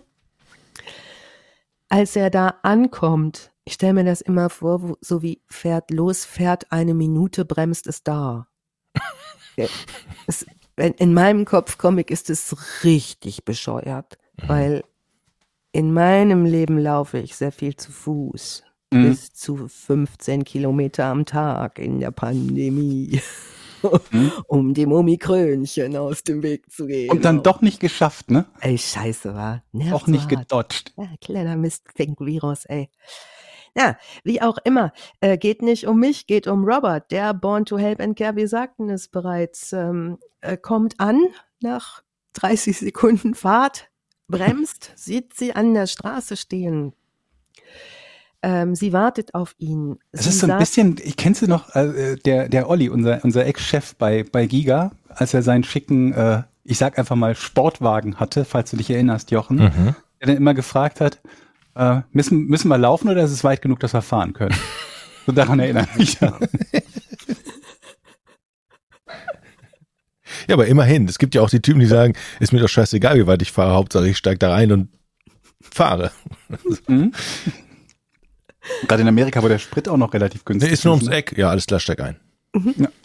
Brrz, brrz. Wir sind da. Klipp, klapp. Ja. Also gut. Also, Also kein Schlamm, ne? halten wir mal fest. Kein Schlamm, aber sie steht. Ja. sie steht nicht im Schlamm an der Straße, sie steht an der Straße und sagt ihm, das Auto stecke nun ein Stück weiter im Schlamm fest. Nein. Doch. Aber hier ist doch gar kein Regen, kein Schlamm. Okay, okay. So, Also er steigt aus und sie gehen nun Hand in Hand zu dem Auto, das in einem Feldweg-Schlammloch angeblich. Jetzt weiß ich, was sie die ganze Zeit gemacht hat. Ich habe mit dem Gartenschlauch da alles nass gemacht. Das, Nee, die, die klingt eher so, als würde die das mit Vitellflaschen probieren. die war nur Getränkeladen und ist 16 Mal hin und her gefahren. Fidschi-Wasser. so 0,2er Flaschen. Ja, Fidschi-Wasser kostet 1000 Euro die Flasche. Komm, mm, oh. ein bisschen 4711 drüber. Oh. Mann, ey. Ei, ei, ei. Also sie geht mit ihm zum Auto.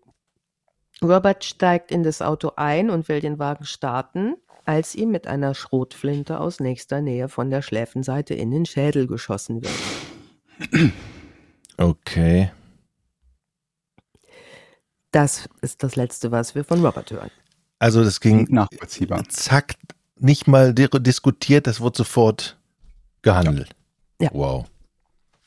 Chasey ruft um 22.45 Uhr 911 an, den Notruf, und schreit rennend und schwer atmend in ihr Mobiltelefon. Es gibt Aufnahmen davon. Also sie atmet immer ungefähr so, Achtung, jetzt wird's für Podcast-Hörer, die gerade einschlafen möchten, bisschen ätzen. Es geht, oder vielleicht auch nicht, es geht so, die ganze Zeit macht so, das sind solche Geräusche. Der Anruf ist für die Roy City Police kaum zu verstehen. Die Beamten können aber den Anruf orten und finden sie, und jetzt gibt's wieder eine tolle Zeitangabe, drei Minuten später. Schon wieder so, wrutt, losgefahren, wrutt, wir haben sie. Ist nicht so groß da, ne? Mhm. Aber Hauptsache fahren. Gut, war jetzt ja auch hier Hilfe, Hilfe und so weiter, hysterischer Anruf. Ähm, Sie finden sie an der Landstraße 2595 südlich der Roy City High School und versuchen nun zunächst Chasey zu beruhigen. Zum Einsatz kommt natürlich auch, weil sie diese Frau haben so atmen hören, wie sie atmete, nicht nur der Polizeiwagen, sondern auch ein Krankenwagen.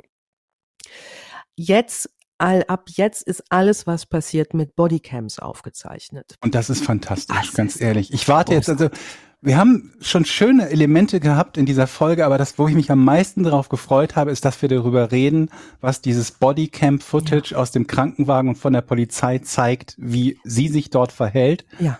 weil es einfach so Alice, bitte, beschreib Georg, du es. ich versuche es so gut, wie ich es eben kann für dich zu machen, weil ich weiß, wie wichtig dir dieser Teil ist. Mir, ich weiß das. Es ist eine hohe Aber du kannst es nachvollziehen, glaube ich, oder? Unbedingt. Und es ist, ich spüre eine große Verantwortung, das jetzt wirklich Ich sehr gut zu aufgeregt. machen. Ich bin sehr aufgeregt. Die Atmung war schon, diese Schnappatmung. Was ein bisschen noch gefehlt hat, ist die drei Wörter, die sie zwischendurch immer gestammelt hat. er hat. Ja. Ja. Da ist wirklich Luft nach oben. Also diese ganzen Bodycams von diesen ganzen Beamten zeichnen diese ganzen Sachen auf. Die treffen auf eine blutverschmierte, hyperventilierende Frau. Also die Bodycam-Aufzeichnung von Chasey im Einsatzwagen. Da hat sie dann auch, offenbar haben die, damit die erstmal wieder mit dem Atmen runterkommt, was sie aber trotzdem nicht tut, haben sie ihr so eine Sauerstoffsonde in eine Nase geproppelt bis da so ein Schlauch, ne, wo hinten dann so zugebunden ist und so ein Blutdruckmesser am Finger. Hatte ich auch mal, hatte ich auch mal drin im, Ja. in der Nase. Ist ganz Zeit cool lang. eigentlich. Hatte ich auch mal. Da kriegt man echt besser Luft. Aber ähm, was sie halt tut, sie wird gefilmt mit dieser Sonde in der Nase. Sie hat die Arme so angewinkelt, nach, als würde sie den Herrn anrufen. Ist so nach vorne gebeugt, guckt so von unten nach oben und wackelt so ulkig mit dem Kopf.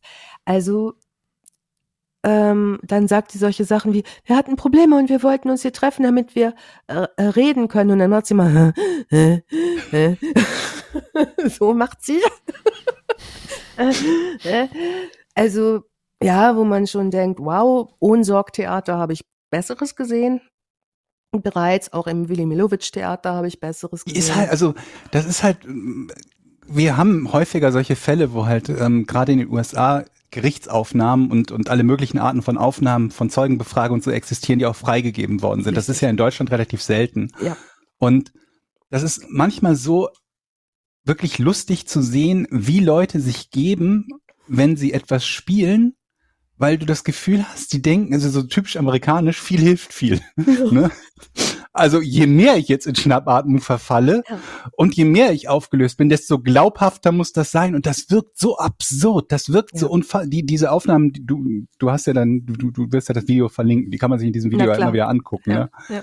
Guckt, guckt's euch einfach an und ähm, wäre die Situation nicht um einen Mord gestrickt, das, das wäre etwas, wo man, wo man alleine dafür mehr oder weniger schallend loslachen müsste. Absolut. So macht es einen eher wütend, wenn man sich denkt, Alter, es reicht, Fräulein. Ja, es sieht halt genauso aus wie was, was geskriptet ist und schlecht umgesetzt. Mhm. Also das ist so ja, ja, in ja. dieser Kombination sehr beeindruckend, zumal es gibt ja eine, und da trifft es leider wieder eine Profession von mir, es gibt eine hm, kommunikative Grundregel, wenn jemand authentisch ist und die heißt, Bewegung geht vor Wort.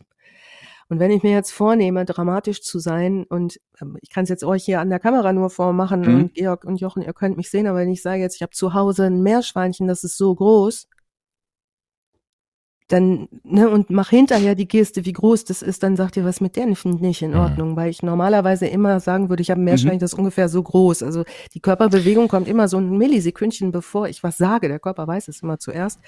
Ihr Körper hier weiß offenbar gar nichts, denn was sie tut, ist, sie sieht so ein bisschen aus, wie wenn äh, wir früher gespielt haben, der Exorzist. So, Ihr habt ah, der also Exorzist früher gespielt? Ja, also wir haben früher mal so nachgemacht, wie das ist, wenn einem so ein Dämon ausgetrieben wird. Wir hatten ja eine starke Folge dazu. Und dann haben wir immer so äh, äh, äh, Stimme, Stimme, aber auch so Augenrollen, mhm. Fuchteln, so, ja, sich irgendwie unheimlich in Bewegung. Also sie hält die Hände komisch hoch, sie wackelt seltsam mit dem Kopf, sie rollt mit den Augen kurz und gut. Mhm. Sie gibt an, sie habe sich mit ihrem Mann treffen wollen, als er plötzlich erschossen wurde. Mhm. Ähm, noch eine Nachfrage zu der schauspielerischen Leistung. Äh, wenn ich jetzt so einen Vergleich ziehe zur Pressekonferenz von Tic Tac Toe, ist das so in eine ähnliche Richtung? Das war ja nicht mehr geschauspielert. Die sind besser, die waren so noch viel besser. besser. Die waren noch besser, okay. Die Lautstärke kommt hin. So, aber die, ähm, also Tic-Tac-Toe waren, waren ja echt und Längen besser. Aber so von der Dynamik. Mhm. Äh, Stellt dir eher so eine, so eine, so eine, so eine, so eine, so, so, so ein Reality, Scripted Reality Format vor. Ja, okay, wo du okay. halt keine Ahnung was, du hast sowas hier so Richterin Barbara Salisch oder wie die Dinger früher immer hießen. Du hast etwas, das irgendwo in der Realität fußt, auch mit Personen, die ansonsten authentisch sind, wie zum Beispiel die Rettungssanitäter, die sich ganz normal verhalten. Und dann hast du jemanden, der denkt, hier komme ich ganz groß raus, wenn ich nur auffällig genug bin. Und das ist sie. Siehst du, der komplette Fremd, also die ist so ein bisschen unglaubwürdig als Spezies Mensch. Also, also alle, alle in diesem Set rollen die Augen, gucken sich an und sagen so, ja, ich glaube nicht, weil ich glaube, die, hm? Das sind ja Profis und die müssen sie ja auch irgendwie verarzten ja. und so weiter und so fort und jeder reagiert halt anders auf Trauma und ja. so weiter. Die verhalten sich, so, soweit ich das mitbekomme, sehr, sehr professionell. Ist ja, ja auch nicht deren Job, da jetzt irgendwie Nein. zu urteilen, ne? Nur später Aber das auszuwerten. Halt, ja. So. Und äh, es, also ich hätte so gern gehabt, dass sie auch eine Bodycam hat, weil ich hätte so gern in die blöden Gesichter von denen, die sich das angucken müssen geguckt. Einen sieht man. In dem Krankenwagen sitzt ein Rettungssanitäter, der guckt wirklich einigermaßen betreten. Also so ein bisschen befremdet. Der guckt schon auch neutral, aber du siehst ihm einfach an, dass der auch denkt, oh, was mal, also du siehst so in seinem Kopf, wie er vielleicht überlegt, haben wir noch irgendwo ein Fieberthermometer, dass der so im Geiste den Inventarkasten durchgeht. Also der ist deutlich auch nicht äh, bei ihr, ne, bei dem, was sie da so macht, außer vielleicht mit einiger Bestürzung. Also äh, kurz und gut, sie erzählt Wein, trinkt mit den Händen, äh, wirft sich vor und zurück, schüttelt ihr Haupthaar ähm, während sie diese Sonde mal drin, mal draußen hat. Das Gleiches tut sie auch im Polizeiwagen hinten, als es dann Richtung Wache geht. Ähm, auch das wieder mit Bodycam aufgezeichnet. Und das alles, während etwa ein Kilometer weiter ihr Mann im Auto sitzt und eine Schusswunde im Kopf hat. Das ist schon einigermaßen beeindruckend. Ein Kollege sagt später, ähm, wenn man sich die Aufnahmen aus dem Krankenwagen und aus dem Polizeiauto ansieht, kann man zumindest sehen, dass sie dachte, sie würde gut schauspielern und das fasst es hervorragend zusammen. Ja, ja. Meiner Meinung. Also sie knipst Emotionen an und aus, schreit, ruft, schnauft, sie stottert. Also so, als würde sie ein Verhalten kopieren, von dem sie glaube, so verhalte sich eine traumatisierte Ehefrau. Also auch für die Beamten dort eine vollkommene Groteske. Körpersprache, Stimme, Sprechausdruck, Tonlage, nichts stimmt. Auch später in der Auswertung wird das deutlich bemerkt von den Ermittlern. Nichts ist schlüssig herleitbar von dem, was sie inhaltlich erzählt. Also sie sagt, plötzlich habe ein Fremder aus dem Nichts auf ihren Mann geschossen. Nichts ergibt Sinn. Mit einer Schrotflinte. Also ihre Story ist, sie waren auf einem Feldweg und ein Fremder mit Schrotflinte hat aus hat. nächster Entfernung ihrem Mann in den Kopf, denn die nächste Entfernung kann man ja durch den Schuss ja. nachweisen, ne? Ja, Schläfe. Schläfe, ne? Auf ja. den Mann geschossen. Das ist ihre Story. Okay. Ja. Ähm, kurzer Ausflug nochmal zur Psychopathie-Skala von Herr. Ähm, ein weiteres Merkmal ist die oberflächliche Emotionsschau ohne echte Gefühle. Kann man da jetzt deutlich sehen. Ähm, die Beamten sehen bei ihr keine einzige unkontrollierte Antwort was, ne, das ist die Auswertung, die hinterher stattfindet. Die gucken sich natürlich das ähm, Material an und sagen, da passt nichts. Dazu kommen so ein paar Fakten, nämlich, dass es in den letzten zwölf Jahren hat es keinen Mord gegeben. Und niemand dort in diesem Ort fährt dort in den Wäldern, Wäldern umher und schießt auf irgendwelche Feuerwehrleute, die in Autos sitzen.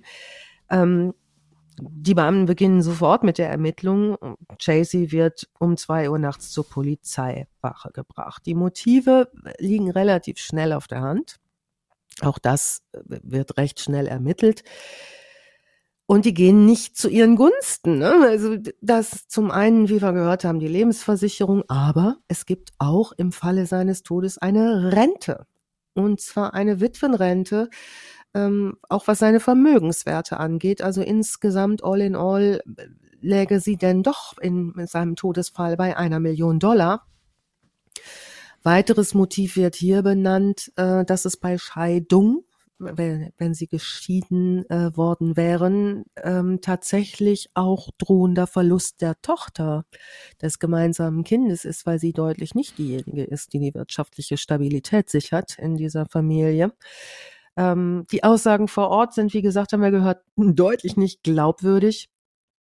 Jetzt ist sie auf dem Revier und da verändert sich plötzlich diese dramatisch dargebotene Geschichte aus Polizeiwagen und Krankenwagen. Jetzt gibt sie zu, dass sie am Tag des Mordes Sex mit Michael Garza hatte. Und ja, keine Ahnung, aber vielleicht ja der, der unbekannte Schütze sei. Ich habe da einen Verdacht, Herr, Herr Kommissar. Weißt du, der arme Hund, ne? Echt, ey. Also keine, keine, keine 30 Minuten gedauert, da wird er vor den Bus geworfen. Der war eifersüchtig, glaube ich. Nee, er war unbekannter. Jetzt, wo ich, ich sagen, könnte mein Freund gewesen sein. Möglicherweise. Ähm, sie hätte aber natürlich nie gewollt, dass Robert stirbt. Heul, heul, schrei, schrei, Haare raufen. Schauspiel, Melowitsch, Unsorg, großes Kasperletheater. Stunde später ändert sie ihre Aussage wieder. Ähm, sie gibt jetzt an, der Plan sei gewesen, das Auto in Brand zu stecken. Äh, und Michael Gaza hätte danach den Staat verlassen wollen, um eine Zeit lang unterzutauchen. Mhm. Der Plan also, war, das Auto in Brand zu stecken und das erreicht man mit einer Schrotfinte an den Kopf? Ja, Also auch hier, die Beamten finden das auch nicht besonders überzeugend. Es geht so eine Weile hin und her. Äh, kurz und knapp, niemand glaubt ja ein Wort. Schnell wird einfach klar, dass nichts von all dem, was sie erzählt, stimmen kann. Die fangen recht zügig an, die Daten der Handys auszuwerten und alle Daten ergeben summa summarum, dass sie die Drahtzieherin in dieser Sache sein muss, äh, da sie alles, was passiert, aktiv angeleiert hat. Sie wird am nächsten Morgen verhaftet, kommt zur Anklage. Die Polizei durchsucht das Haus von Michael Gaza, der verschwunden ist. Und ähm, fünf Wochen später finden Bauern auf dem Feld auch den Beweis, nämlich die Schrotflinte. Zwar hat Michael Gaza ein Facebook-Foto von sich und seiner Schrotflinte, das es gibt, äh, interessanterweise genau die gleiche Schrotflinte gelöscht. Die Polizei kann das aber rekonstruieren und abgleichen und auch äh, finden auch Schrotkugeln auf seiner Veranda, die dazu passen und in den Blumenbeeten. Und das alles spricht eine recht klare Sprache. Gaza kriegt es mit, stellt sich, gibt aber nichts zu. Sind schon beide recht clever, ne? Mhm. Facebook-Foto mit der Tatwaffe und die Projektile oder die, die, nicht die Projektile, die Kugeln der, der, der die Munition der Schrotflinte auf der Veranda. Mhm. Ja, also jetzt beschuldigen die beiden Grazien sich also gegenseitig. Mhm. Ne? Da hast du, jetzt geht's so los, dass du das Gefühl hast, hm. Er was? Ähm, nee, er was. Da Sie was. Licht an, aber keiner zu Hause, ne? So ein kleines bisschen schwierig. Also Gaza sagt vor Gericht als Zeuge aus und schiebt die Schuld Chasey zu. Umgekehrt ganz genau das gleiche Spiel. Chasey schiebt die Schuld ähm, Michael Gaza zu. Im Laufe der Ermittlungen werden jetzt auch alle Affären aufgerollt und auch das Motiv Habgier, das ein sehr starkes Motiv ist und im Staat Texas dazu führen kann, dass die Mordanklage verschärft wird mit der Option der Todesstrafe. Und das ist nun der Fall.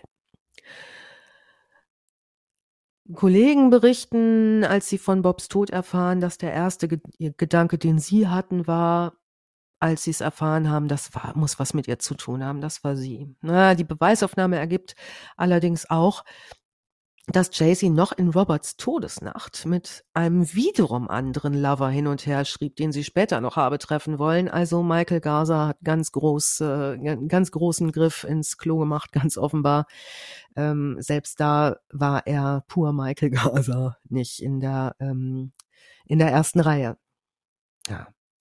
Die Gemeinde ist vom Tod des Robert schwer getroffen, das muss man sagen. Er ist ein lokaler Held, dieser, ne, Jochen, du hast gerade gesagt, irgendwie auch, wie, wie wichtig und ähm, angesehen dieser Beruf ist. Der Vorort äh, von Dallas trägt ihm am 15. September 2016 zu Grabe mit hunderten Feuerwehrleuten. Ist eine Riesenaktion mit Dudelsäcken, offizielle Trauerfeier, Glockenläuten, beeindruckendes Ritual, offizielle Beerdigung. Die Verhandlung findet statt im April 2017, sieben Monate nach der Beerdigung von Robert. Nicht einmal Chaseys eigene Verwandte sagen für sie aus. Und ähm, der Kollege aus der Forensik, der sie untersucht und ein psychiatrisches Gutachten erstellt, äh, sagt, ähm, sie erreicht 33 Punkte auf der Psychopathie-Skala von Hare die 40 Punkte hat. Und wir würden mal sagen, Georg, was meinst du? Luft nach oben, ne, in so ein paar Punkten. Ein bisschen, ne? Einiges hat sie noch äh, wenn, zu lernen, wenn sie tatsächlich ähm, Richtung Serienkiller dann doch mal irgendwann hätte gehen wollen, hätte sie ein bisschen schauspielerisch mehr leisten müssen. Sie bekommt den Schuldspruch lebenslang 30 Jahre ohne Bewährung. Und Michael Gaza wird verurteilt zu 99 Jahren Gefängnis. Also es geht an der Todesstrafe vorbei. Die Lebensversicherung geht an Roberts drei Töchter.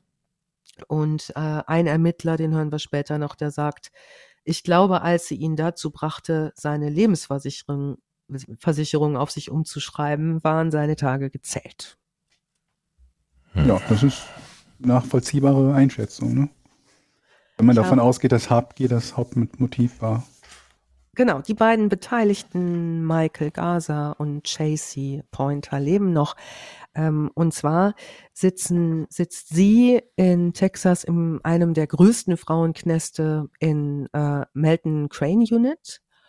ist nördlich von Gatesville und ihr Lover Michael Garza sitzt in der Barry Telford Unit in Bowie im County Texas für diese Zeit im Knast. Also sollte sie da mal so ein Angebot bekommen wie Schauspielunterricht, würde ich dringend anraten, den zu nehmen. Mhm. Ne, da ist noch viel ausbaufähig. Und ähm, ja, das war der Fall JC Pointer. Ja. Oh Mann, nee. Also, was mich da so fassungslos lässt, ist ja, wie, wie behämmert die, also wie, wie, wie krank die ja sein muss, ne? dass, dass die Polizei einfach nur die Nachrichten hätte checken müssen. Also alles, alles spricht ja für sie als Mittäterin und für sie, dass sie nicht alle. Mhm. Äh, ja, egal. Bringen wir trotzdem mal um, ne? Also. Das ist halt, das wundert mich halt sowieso extrem häufig, wenn du Täter hast, die ja doch in irgendeiner Art und Weise planvoll vorgehen, das über einen längeren Zeitraum, aber deren Plan halt so schlecht ist, dass du dir denkst, aber ihr müsst euch doch irgendwelche Gedanken machen, wie ihr diese Story verkaufen wollt, oder? Also wenn ihr irgendwie neben der, der, der wenn du neben der, der, der, der Leiche quasi deines Mannes sitzt, dem in den Kopf geschossen wurde, dann musst du ja irgendwie eine halbwegs vernünftige Geschichte haben, die glaubwürdig ist, was passiert ist. Und dieses, da war ein Fremder, der einfach so ankam und meinen Mann erschossen hat, ist ja nicht die glaubwürdigste Geschichte der Welt. Ne? Also nee. warum sollte der das tun und so weiter und so fort? Mal ganz unabhängig davon, dass sie vermutlich unterschätzt hat, wie viel von dem, von ihren Planungen letztendlich für die Polizei nachvollziehbar sein würden, was ja häufig der Fall ist. Ne? Die Leute denken, na gut, äh, wenn ich meine Textnachrichten lösche, dann sind die vermutlich weg und niemand weiß, dass ich mit dem und dem mich getroffen habe. Oder wenn ich die Facebook-Nachrichten lösche, sind sie weg und so weiter und so fort. Aber was ich dann zudem noch sehr krass finde, ist, ich meine, ich kenne diesen, diesen, diesen Täter ja nicht, der dann letztendlich geschossen hat, aber wie krass das ist, wenn jemand, von dem ich jetzt mal annehme, dass er ansonsten kein Schwerkrimineller wär, äh, war, manipuliert werden kann, nur aufgrund der Aussagen von einer Person einen Mord zu begehen. Das finde ich so irre. Und das so eine Sache, die ich halt sehr häufig feststelle, wenn ich von amerikanischen Fällen rede, die ja auch in Amerika die Todesstrafe haben, wie wir ja gerade auch festgestellt haben, dass Leute sehr schnell bereit sind, es als gerecht anzusehen, oder gerechtfertigt anzusehen, extreme Gewalt bis hin zu einem äh, Mord anzuwenden, je nachdem, was eine Person sich zu Schulden hat kommen lassen. Und es kann ja gut sein, dass ihr äh, äh, ja ihr Werkzeug für diesen Fall jemand ist, der vielleicht eine Affinität hatte, weil ihm selber in der Kindheit irgendwie Gewalt widerfahren ist, weiß der Teufel was. Hm. Warum er dann einen besonderen Beschützerinstinkt hatte, der ihn dazu verleitet hat. Soll es überhaupt nicht entschuldigen. Ich finde es unentschuldbar. Hm. Das ist der Grund, warum ich immer sage, es ist nie gerechtfertigt, von sich aus hier irgendwie die Gewalt anzuwenden. Aber dann manipuliert zu werden und noch nicht mal mitzubekommen, ja. das gehört natürlich dazu. Zum manipuliert werden gehört ja immer dazu, es nicht mitzubekommen. Ja. Und äh, damit jemandem anderes das Leben zu nehmen und ja, sein und eigenes Leben letztlich auch noch mit zu zerstören, ist halt so unfassbar und so unnötig, ne? Und sie hat richtig gesucht. Also die ja. Ermittlungen ergeben ja, dass sie richtig nach jemandem gesucht ich, hat. Ne, ich möchte auch mal wissen, anbietet. genau, wie viele Leute sind denn vorher abgesprungen, haben das schon irgendwie geahnt? Mhm. Moment mal, die Alte ist total durchgeknallt. Äh, meinte ich es jetzt als Witz, ihren Ex-Mann äh, oder ihren Mann um, umzubringen mhm. oder nicht? Da müssen ja viele von der von der Schippe gesprungen sein ja. vorher. Die, ja. ja, natürlich ne? wird vermutlich auch ein bisschen immer so ein Druckmittel. Wenn du mich wirklich lieben würdest, dann würdest du mir helfen und so weiter und so fort. Ne? Ja, aber das, du findest irgendwie einen, ne? Also irgendwo Irgendwann, ne? laufen, ne? irgendwo ja. laufen die Leute rum. Ne, sie ist ja jetzt auch nicht weit gereist, sie ist in ihrem Viertel geblieben, das muss man ja auch sagen. Also es gibt irgendwo scheinbar Leute, wo es passt, die dann dazu fähig sind. Das macht einen schon ein bisschen, schon ein bisschen nachdenklich. Ne? Und mhm. ganz davon abgesehen muss die eigentlich auch wegen Beleidigung der Polizei verurteilt werden. Ne? Also so. Ja, genau. die, die, Polizisten, Polizisten müssen ja auch dann, sag mal, du willst uns hier so einen Fall verkaufen? Also wirklich. Drei Tage Arbeit und dann war es das für uns. Naja. Ja. Ja. Gut. Ja, 30 Jahre. Ne? Das heißt, wenn sie jetzt, ich weiß nicht, wie alt sie bei der Verurteilung war, irgendwie Mitte 20, Ende 20. 29. Ja, hat sie sogar tatsächlich noch eine Chance, vor der Rente rauszukommen, falls dann zu dem Zeitpunkt ein Bewährungsgericht tatsächlich sagt, äh, du darfst. Aber ja. die sind da ja oft nicht so sehr nachgiebig. Lass uns die texanischen Laienschauspielbühnen gut im Blick behalten in dieser Phase. Wer weiß, wo wir sie wiedersehen. Mhm. Ach ja. Alice, vielen Dank für den spannenden Fall. Ja, sehr gerne, danke euch. Den crazy Fall. An dieser Stelle äh, nochmal der Hinweis, bei Steady bekommt ihr übrigens die Folge dann immer werbefrei und da könnt ihr unseren schönen Podcast unterstützen. steadyhq.com slash de slash vorn wäre die Internetadresse. Die Community wird immer größer, das freut uns natürlich sehr. Wie gesagt, da laden wir die Folgen dann immer ohne Werbung hoch. Ähm, vielleicht ein Fall für euch, da einfach mal Ja, und wir vorbeizuschauen. versuchen natürlich die Folge auch dann ein bisschen früher hochzuladen. Jetzt ist uns aber die Omi Krönchen reingegrätscht und hat am Freitag gemacht, dass da gar keine Stimme da war und deswegen kommt das dann nur ab und zu mal. Also es hat auch immer ein bisschen was damit zu tun, wie können wir das wann da reinstellen, aber wir versuchen immer unser Bestes und ähm, danken euch auch für alles, was ihr für uns tut, für eure Ohren, eure Herzen. Alles Gute für euch. Ähm, und passt immer schön bücken, ne? Wenn das Krönchen durch die Gegend fliegt. Immer Mhm. Schnell bücken. Ich war nicht schnell genug. Tschüss. Tschüss. Tschüss.